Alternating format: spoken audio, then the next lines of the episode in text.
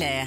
À partir du 18 octobre, venez vous inscrire au grand tirage au sort du super jeu Leclerc, avec à gagner un an de course Et toujours 5, 10 ou 20 euros en bon d'achat et 50 euros en e-carte cadeau Leclerc à chaque passage en caisse Ah bah dis donc Et oui, c'est ça le super jeu des super pouvoirs d'achat Leclerc Du 18 au 29 octobre, venez et participez au Super Jeu Leclerc. Voir modalité dans les magasins participants. Pour gagner, il faut jouer Et oui, eh.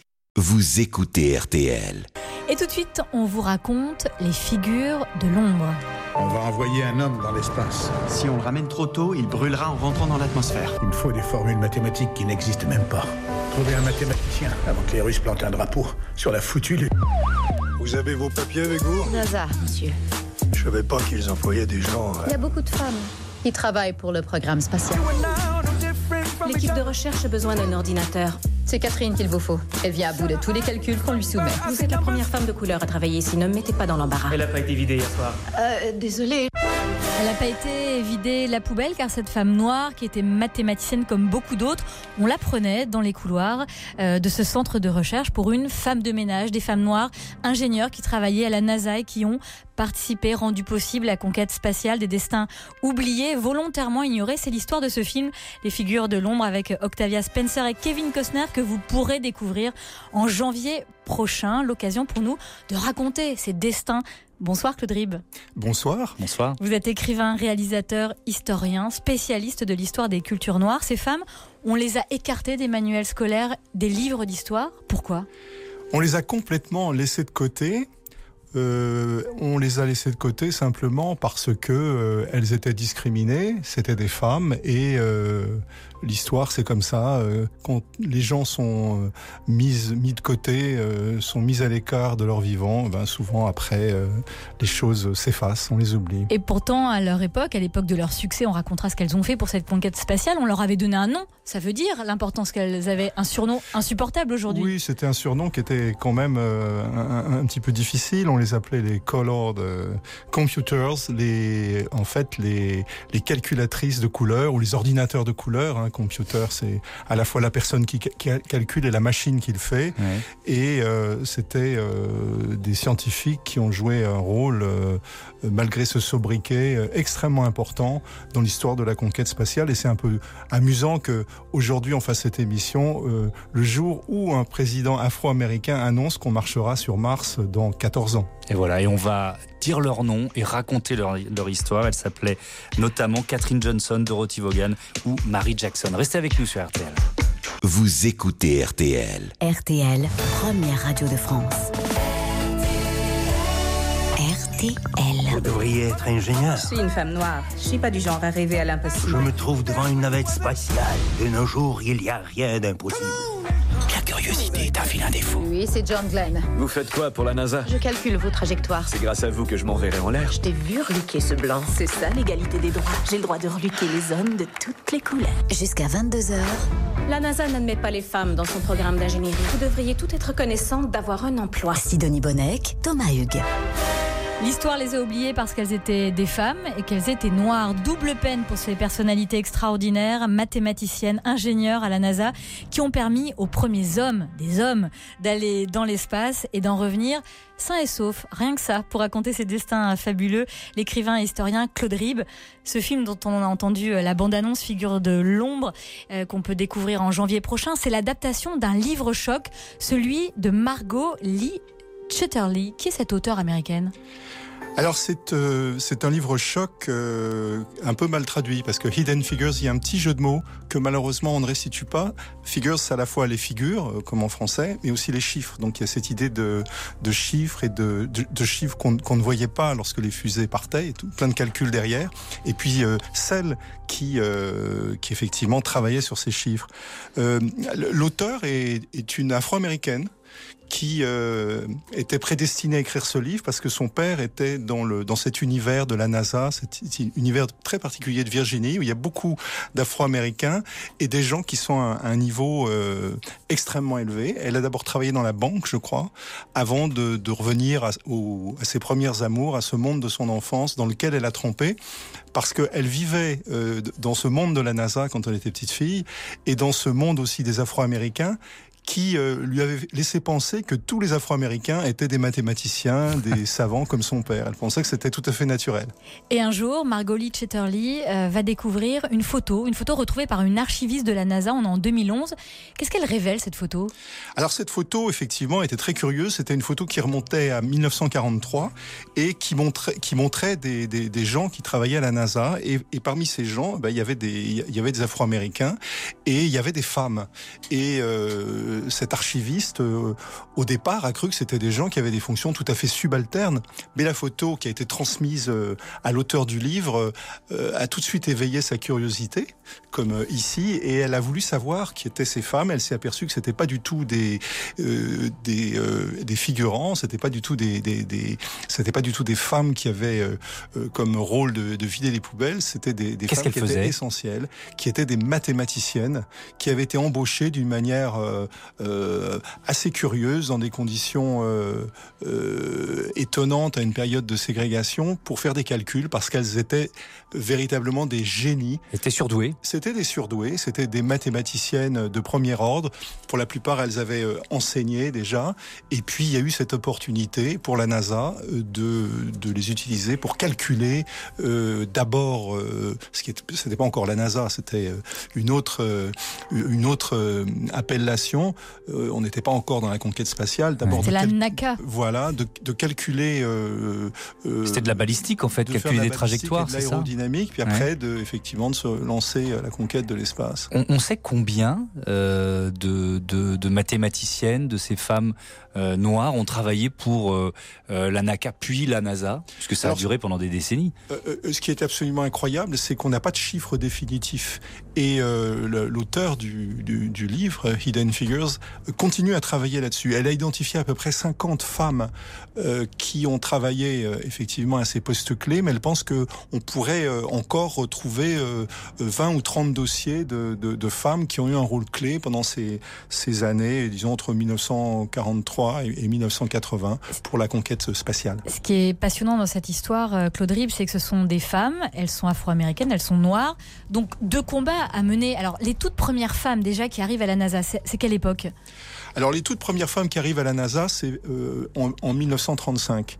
Et ça n'est pas sans, sans exciter les sarcasmes des hommes qui, euh, bon d'abord sont étonnés de voir des femmes qui travaillent, des femmes qui arrivent à la NASA, mais qui, qui sont surtout étonnés de voir des femmes qui réfléchissent et qui calculent. Euh, pour eux, les femmes euh, sont pas spécialement douées euh, pour résoudre des équations et ils sont vite, ils sont vite étonnés en s'apercevant que ces femmes-là, finalement, calculent beaucoup plus vite que pas mal d'ingénieurs de la NASA. Vous nous l'avez dit, et ça peut sembler surprenant que des femmes noires aient eu accès à cet univers, un univers masculin, macho, qui est déjà euh, euh, en difficulté pour accepter des femmes, et en plus des femmes noires dans l'Amérique de cette époque. Qu'est-ce qui est à l'origine? Qui est-ce qu'il y a un homme qui est à l'origine de ces premières embauches de mathématiciennes euh, afro-américaine à la NASA ou euh, à, sa, à la NACA qui précédait la NASA Alors il y a deux vagues en fait. Hein. Il y a d'abord les femmes qui arrivent, c'est déjà un choc pour, mmh. les, pour les, les, machistes de la NASA. Et puis après, il y a effectivement les, les femmes afro-américaines qui, euh, qui arrivent alors sous l'impulsion d'un activiste afro-américain qui s'appelle Asa Philip Randolph qui a euh, véritablement fait du chantage pour que le président Roosevelt euh, engage des, des, des Afro-Américains, engage des femmes d'une manière plus équitable. On est dans une période de guerre et euh, il a menacé d'une marche spectaculaire qui aura lieu bien longtemps après, d'ailleurs à laquelle il participera, d'une marche de 100 000 Afro-Américains euh, sur Washington pour obtenir ce qui va permettre à ces femmes en 1943 d'être enfin embauchées, mais discriminées. Catherine Johnson, Dorothy Vaughan, Mar Marie Jackson, trois de ces 50 femmes noires américaines qui ont changé le monde et il y en a sans doute bien plus. On vous raconte dans un instant comment elles ont lutté chaque jour de leur vie pour mener à bien ce destin. Vous écoutez RTL. On vous raconte l'histoire de ces femmes brillantes, mathématiciennes, ingénieurs qui travaillaient à la NASA, qui ont contribué à la conquête de l'espace et qui ont été tout simplement oublié, gommé des manuels euh, d'histoire. C'est euh, notre invité, écrivain, réalisateur, historien Claude Rib qui nous euh, raconte ces, destins de femmes afro-américaines oubliées. On va se concentrer sur quelques-unes d'entre elles. Dorothy Vaughan, par exemple, c'est l'une de ces pionnières. Elle rentre à la NASA en, en 43. Alors, ça s'appelle la NACA à l'époque. C'est quoi son histoire, sa formation? Comment elle se retrouve euh, à un poste important euh, pour la conquête de l'espace américain? Ce qui l'amène là, c'est euh, d'abord son talent, parce que c'est une. Quand elle arrive en, en, 1943, pendant quelques années, elle a exercé dans son en Virginie euh, ce que toute femme afro-américaine euh, peut faire à l'époque euh, dans le service public et euh, en, en, tant que prof. Hein. Mm -hmm. Il y a euh, beaucoup de, de femmes dans cette région qui sont diplômées, mais elles ont beaucoup de mal à se faire embaucher ailleurs que dans l'enseignement. Et donc, elle, elle, elle, tombe sur des, des, des petites annonces, hein, ouais. puisque c'est une femme qui est très euh, très courageuse, qui a qui est aussi une mère de famille, et elle euh, elle, elle, a le choix, euh, elle a le choix entre entre un, un travail euh, qui est pas très gratifiant, elle doit travailler comme lingère euh, dans sur sur une base militaire, et puis il y a une deuxième annonce qui qui demande plus de qualifications, qui est calculatrice euh, à, à, la, au, au, NACA, enfin ce qui va devenir la NASA, et elle mmh. choisit effectivement cette, euh, cette, cette, ce poste-là. Alors elle va devenir mathé mathématicienne, euh, elle est mathématicienne à la NACA, Dorothy Vaughan, et quand elle arrive dans ce centre de recherche, elle doit rejoindre une aile du bâtiment bien spécifique. Ah oui, alors là, elle s'aperçoit que même si elle est embauchée en raison de ses compétences, la ségrégation est toujours là et ce qui est stupéfiant, c'est que la ségrégation règne, alors on, on, effectivement en 1943, la ségrégation règne euh, à, la, à, à, ce qui va devenir la NASA. Il y a une aile, euh, ça paraît inouï, qui est euh, réservée euh, aux Afro-Américains et plus spécifiquement aux Afro-Américaines. Et, et, il y a une unité euh, c'est ça qu'a qu découvert euh, cette, cet auteur dans ce livre absolument incroyable et qu'on va voir dans le film. Euh, une, une salle, il faut imaginer ça, avec euh, des, des génies des mathématiques, mais toutes ces femmes sont des femmes noires. Et c'est ça que, va, que Dorothy Vaughan va découvrir à mais son arrivée. C'est l'aile ouest, elle s'appelle comme ça Elle va être supprimée quelques années après oui, quand elle sera supprimée, en fait, quand les choses auront évolué, quand euh, la NASA va être véritablement créée, et aussi quand les ordinateurs vont arriver. Mais avant, on est à, à l'ère euh, euh, qui précède les ordinateurs. Les ordinateurs, ce sont, ce sont ces femmes. On les appelle les computers. C'est l'aile, c'est la West Computing Area. Elles sont, euh, elles, elles sont les computers colorés de la NASA. Et c'est quoi leur vie? C'est euh, beaucoup d'heures de travail, bah, c'est bien payé. C'est quoi leur vie? Leur vie, d'abord, c'est l'enthousiasme pour ce travail, parce qu'il mmh. faut quand même dire qu'elles sont, elles sont passionnées malgré les discriminations, malgré euh, bon le fait que euh, c'est pas toujours facile non plus de travailler euh, dans un milieu qui est non seulement un milieu blanc, mais un milieu d'hommes. Euh, elle travaille énormément, c'est 18 heures par jour, 6 jours sur 7, euh, avec une abnégation totale et beaucoup de difficultés euh, sur le plan personnel. Mais effectivement, dans le cas de Dorothy, on le voit, euh, ces femmes gagnent deux ou trois fois plus que ce qu'elles pourraient gagner euh, dans, en enseignant. Mais c'est bon, c'est 2000 dollars par an, quelque chose Quel comme genre ça. de calcul elles doivent faire toute la journée, Dorothy Vaughan et, et ses collègues? Des bah, calculs de trajectoire oui, des... elles calculent a... les trajectoires. Dans un premier temps, euh, on n'en est pas vraiment encore là. Elles, dans un premier temps, elles vont surtout euh, faire des calculs qui servent aux, aux différents laboratoires, euh, des calculs qui servent à, à l'aérodynamique, qui servent euh, aux souffleries. Au départ, on est quand même dans une ambiance de guerre, donc ces calculs vont être aussi euh, exploités par, ben, par toute l'industrie aéronautique militaire qui est euh, qui prévaut à cette époque-là. Mais par exemple, est-ce qu'il y a des, des, applications concrètes de, de, de, ce que Dorothy Vaughan et les autres euh, femmes mathématiciennes qui, euh, qui étaient comme ça cantonnées dans, dans une aile réservée aux Noirs Est-ce que est-ce que il y a, y a des utilisations sur les avions, sur les avions de guerre, sur Absolument, il y a eu des, des calculs qui ont été euh, qui ont été faits par euh, certaines de ces de ces mathématiciennes qui ont permis de euh, de, de, de rendre les trajectoires par exemple puisqu'on est dans une période de guerre des, des projectiles extrêmement extrêmement précises même à, à des, des altitudes très élevées. C'est pas quelque chose de très simple quand on tient compte de tous les paramètres qui sont liés effectivement à la à l'atmosphère Le, quotidien aussi de Dorothy euh, Vaughan, ces femmes noires mathématiciennes qui travaillaient euh, dans ce qui était l'ancêtre de la NASA. Euh, c'était un quotidien de, cantonnement, de privation, d'humiliation. Elles ne pouvaient par exemple pas partager les toilettes avec les blancs, faut le rappeler ça, les blancs qui travaillaient à la NASA? Alors ça, oui, c'est un. Il y a, deux gros problèmes qui, du, quotidien pour ces femmes. Il y a, il y a une, euh, il y a une cafétéria, enfin une cantine qui est, qui est dédiée, et puis il y a, euh, il y a les toilettes. Et euh, il faut dire que les toilettes, c'est d'autant plus humiliant pour certaines que les toilettes euh, sont balisées pour les Afro-Américains, elles ne le sont pas pour les autres. Et dans certains cas, ça donne lieu à des quiproquos. Quand une femme afro-américaine, par hasard, va dans l'autre aile du bâtiment, dans l'aile est, et qu'elle est amenée, ça peut arriver, à demander les toilettes, et bien évidemment, ça déclenche des ricanements, des sarcasmes, puisque bon, le, les toilettes des Afro-américaines de ce côté là sont pas balisés. Mmh. On va continuer de raconter, le, le, le, de partager le destin de, de, de ces femmes. Euh, un jour, Dorothy Vaughan voit arriver à la NASA Catherine Johnson. Cette euh, autre mathématicienne noire va tout simplement aider à calculer les trajectoires d'Apollo 11 vers la Lune en 69. Vous écoutez RTL. RTL. Je vous trouve jamais quand je vous cherche. Vous disparaissez où pour l'amour du ciel La salle de bain des Noirs est à un kilomètre. La curiosité est un vilain défaut. On décrochera les étoiles ensemble ou on les décrochera pas du tout. Jusqu'à 22h. Demande aux filles de réviser les calculs. Mes filles sont prêtes. On peut y arriver. Colonel Glenn Content de voir que la NASA n'a pas fait une croix sur la bonne vieille matière grise. Sidonie Bonnec, Thomas Hugues. Un extrait d'un film qui va sortir au mois de janvier prochain, Les figures de l'ombre. Ces femmes qui ont contribué à la réussite du premier vol orbital américain en 62, au premier pas de Neil Armstrong sur la Lune en 69. Ces femmes étaient noires, brillantes, mathématiciennes. Et l'histoire a choisi de les ignorer. Mais ce n'est plus le cas. Euh, Aujourd'hui, on en parle notamment dans la curiosité avec l'écrivain et historien Claude Ribes. On va continuer de partir à leur rencontre et notamment de Catherine Johnson. C'est vraiment la plus emblématique de ces femmes C'est la plus emblématique. Et puis, il faut, puisqu'on on parle de film, il faut voir ça quand même avec un petit suspense. On a au départ euh, Dorothy Vaughan qui arrive en 1943 comme simple calculatrice. Elle prend la direction du, bureau. Elle, monte en, grade.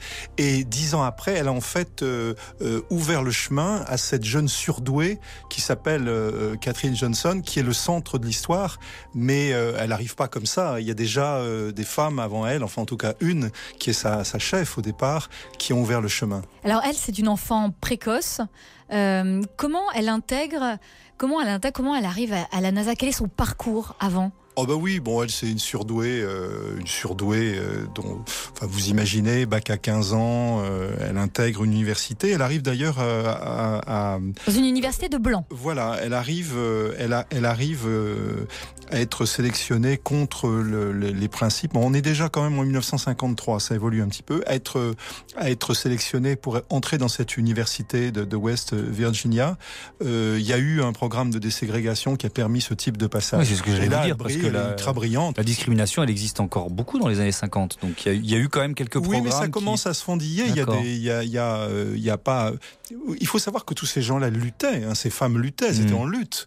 Euh, rien ne s'est fait. On a vu que dès le départ, même ces, ces embauches à la NASA, ça s'est fait. Euh, ça, ça, a été une partie de bras de fer avec d'autres gens qui luttaient. Donc il y a tout le mouvement des Afro-Américains derrière qui luttent pour l'égalité. Ils sont pas, ils sont pas passifs. Alors ce qui est incroyable, c'est que cette fameuse Catherine Johnson, on a failli euh, ne jamais la voir. Alors de là à dire que Neil Armstrong n'aurait pas posé son pied sur la Lune, on va un peu loin. Mais elle est diplômée euh, à 18 ans.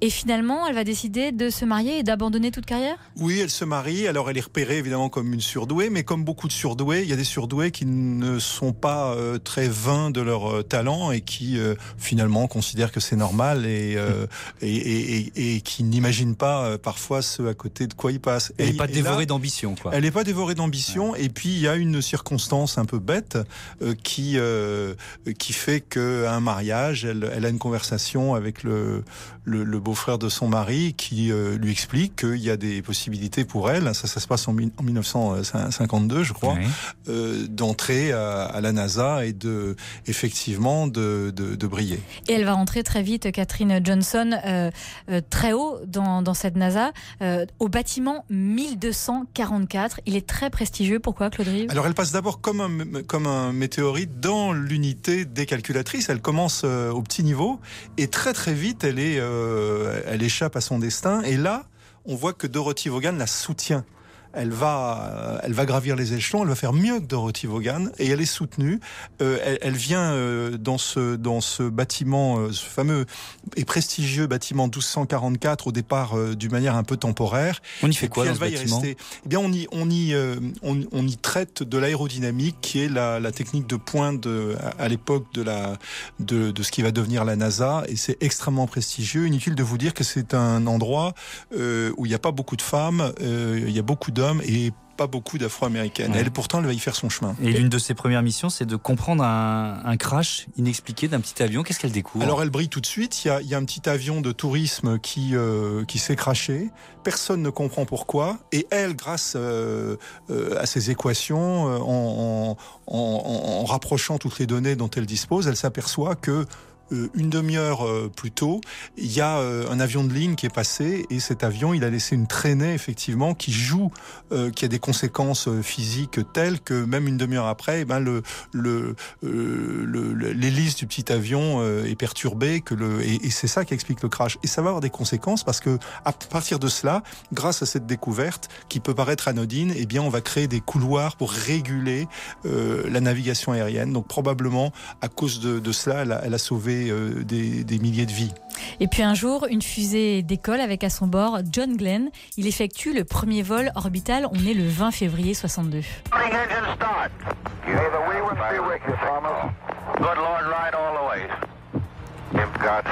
John Glenn. 10, 9, 8, 7. Et dans un instant, on vous raconte le rôle de Catherine Johnson dans ce premier vol orbital de 62. À tout de suite, écurie. Vous écoutez RTL.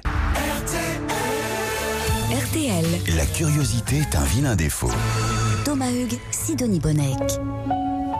Elles ont participé à la conquête spatiale américaine, mais parce qu'elles étaient femmes, parce qu'elles étaient noires, l'histoire officielle les a ignorés jusqu'à aujourd'hui, jusqu'à ces, semaines euh, à venir, puisqu'un film sort en janvier euh, euh, qui raconte l'histoire de, ces femmes, Catherine Johnson, Dorothy Vaughan, Mary Jackson et, des dizaines d'autres qui ont participé à la conquête spatiale américaine. On était tout à l'heure, Claude Rib, en 1962, 20 février 62.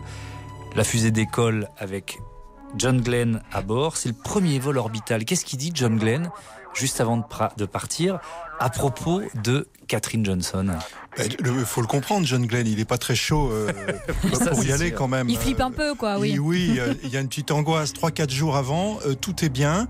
Il euh, faut dire que ça se prépare depuis des années. Catherine Johnson a déjà tout prévu. On lui dit, voilà, il faut que le, il faut que la capsule tombe à tel endroit. Et elle, elle, sait exactement comment il faut, il faut déterminer le vol. Mais John Glenn a, a des doutes parce qu'on a fait intervenir non plus les calculatrices humaines de couleur, mais les ordinateurs. Et là, il se dit quand même, euh, parce que les ordinateurs, ça tombait un peu en panne, ça buguait. Euh, au départ, c'était les ordinateurs avec les cartes perforées, vous savez, euh, on programmait en Fortran, donc il a un peu la trouille. Et il dit, moi, j'ai réfléchi, je veux bien partir, mais avant, il faut que la fille, il dit pas la fille de couleur, la fille, c'est Catherine Johnson, je veux que la fille, elle recalcule tout pour savoir si l'ordinateur ne s'est pas planté. Et en, en l'espace de quelques heures, le, le petit génie de la NASA, qui est Catherine Johnson, va tout recalculer. Donc il aurait pas eu ce premier vol orbital sans elle, on peut elle recalcule tout, elle s'aperçoit que l'ordinateur a tout bon, et là, John Glenn dit ok, j'y vais. Et c'est grâce à elle véritablement que le, vol a pu se faire. Sinon, il aurait pu, euh, euh, il aurait pu annuler la mission, qui n'a pas été sans encombre d'ailleurs, parce qu'il a quand même failli mourir. Enfin, notre petit bond dans le temps dans cette conquête spatiale. Nous sommes le 20 juillet 69 et l'homme s'apprête à marcher sur la Lune. C'est la mission Apollo 11. Que pensait Neil Armstrong de ses chances d'allunir du premier coup? Lui aussi, il était un peu Bah, il était, il était pas, il était encore moins chaud que, que John Glenn et il se disait bon, il y a une chance sur deux que ça, que qu'on y arrive la première fois. En plus, euh, c'est en live. Il y a, il y a 600 millions de personnes qui vont regarder ça, écouter ça aussi à la radio. Ouais. Ça a été un, un, un événement véritablement historique. Parmi ces, ces 600 millions de personnes, il y a les employés de la NASA. Ils sont 4000 à avoir travaillé là-dessus. Et puis, il y a un petit groupe restreint qui a vraiment travaillé sur le dossier. Et là, euh, euh, Catherine Johnson euh, est aux premières loges. Elle est probablement extrêmement émue. Euh, Elle, elle sait que ça va sans doute marcher. elle sait que ça va marcher. Peut-être qu'elle a une pensée aussi en se disant euh, euh, quand est-ce qu'on verra euh, un astronaute euh, afro-américain marcher sur la Lune? Et peut-être même qu'elle se dit quand est-ce que ce sera une femme? Oui, parce que parce que c'est une pionnière et forcément elle voit elle voit loin. Quand, quand on n'est pas euh, féru de, de conquête spatiale, on a peut-être un peu de mal à imaginer euh, leur, leur job.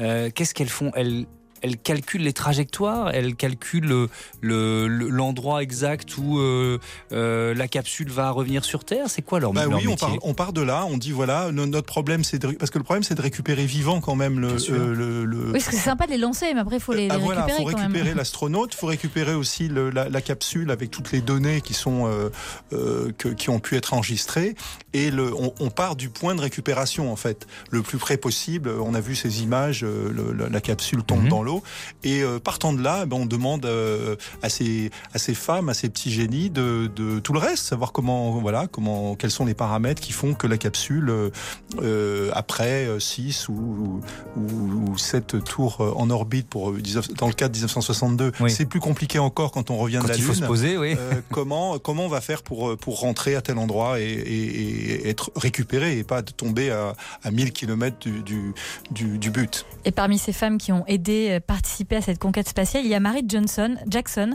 Elle arrive en, en 51 à la NACA qui va devenir euh, la NASA. Elle est mathématicienne et elle, sa carrière est marquée par la lutte. Euh, une humiliation va dicter son, destin quand elle arrive. Euh, elle se rend dans l'aile S, la fameuse aile des Blancs. Qu'est-ce qui lui arrive Bah, je, racontais ça tout à l'heure un peu à son propos. Euh, elle, elle a envie d'aller aux toilettes et elle demande aux femmes euh, qui sont là, qui sont euh, qui sont évidemment pas des femmes de couleur, euh, où se trouvent les toilettes. Et tout le monde rigole parce que euh, elles se sont jamais posé la question. Leurs toilettes à elles, elles savent où elles sont, euh, mais les toilettes qui sont réservées aux Afro-américaines, elles savent pas où elles sont. Et là, l'humiliation pour Mary Jackson, c'est de chercher les toilettes et, et de pas arriver à les trouver. Elle s'en souviendra toujours. Ça n'empêchera pas euh, de simples ordinateurs euh, colorés qu'elle était au départ de devenir ingénieure. Ça, c'est très difficile. Il y a très peu de femmes, même blanches, qui arrivent à devenir ingénieures. Ingénieure en arriver. aérospatial. Absolument. Et elle va conquérir ce titre euh, euh, à force de lutter. Et donc on vient, il y a seulement quelques années, hein, de, on a bien compris, de, de découvrir l'histoire de, de ces femmes. Il y a ce film qui sort en, en janvier, film, Les américain. Les figures de l'ombre. Ça, ça rejoint, vous étiez venu il y, a quelques, il y a quelques jours, quelques semaines, Claude Rib euh, nous parlait de, de personnalités euh, noires, souvent euh, antillaises, souvent métisses et françaises. Ces personnalités qui ont été aussi euh, oubliées dans notre histoire. Bah, oui, j'ai- d'ailleurs publié un, un livre très récemment euh, qui s'appelle Une autre histoire, Mhm. Recherche Midi, et ce livre euh, euh, fait euh, le recensement de ces autres personnages oubliés. Il y a des femmes euh, aussi.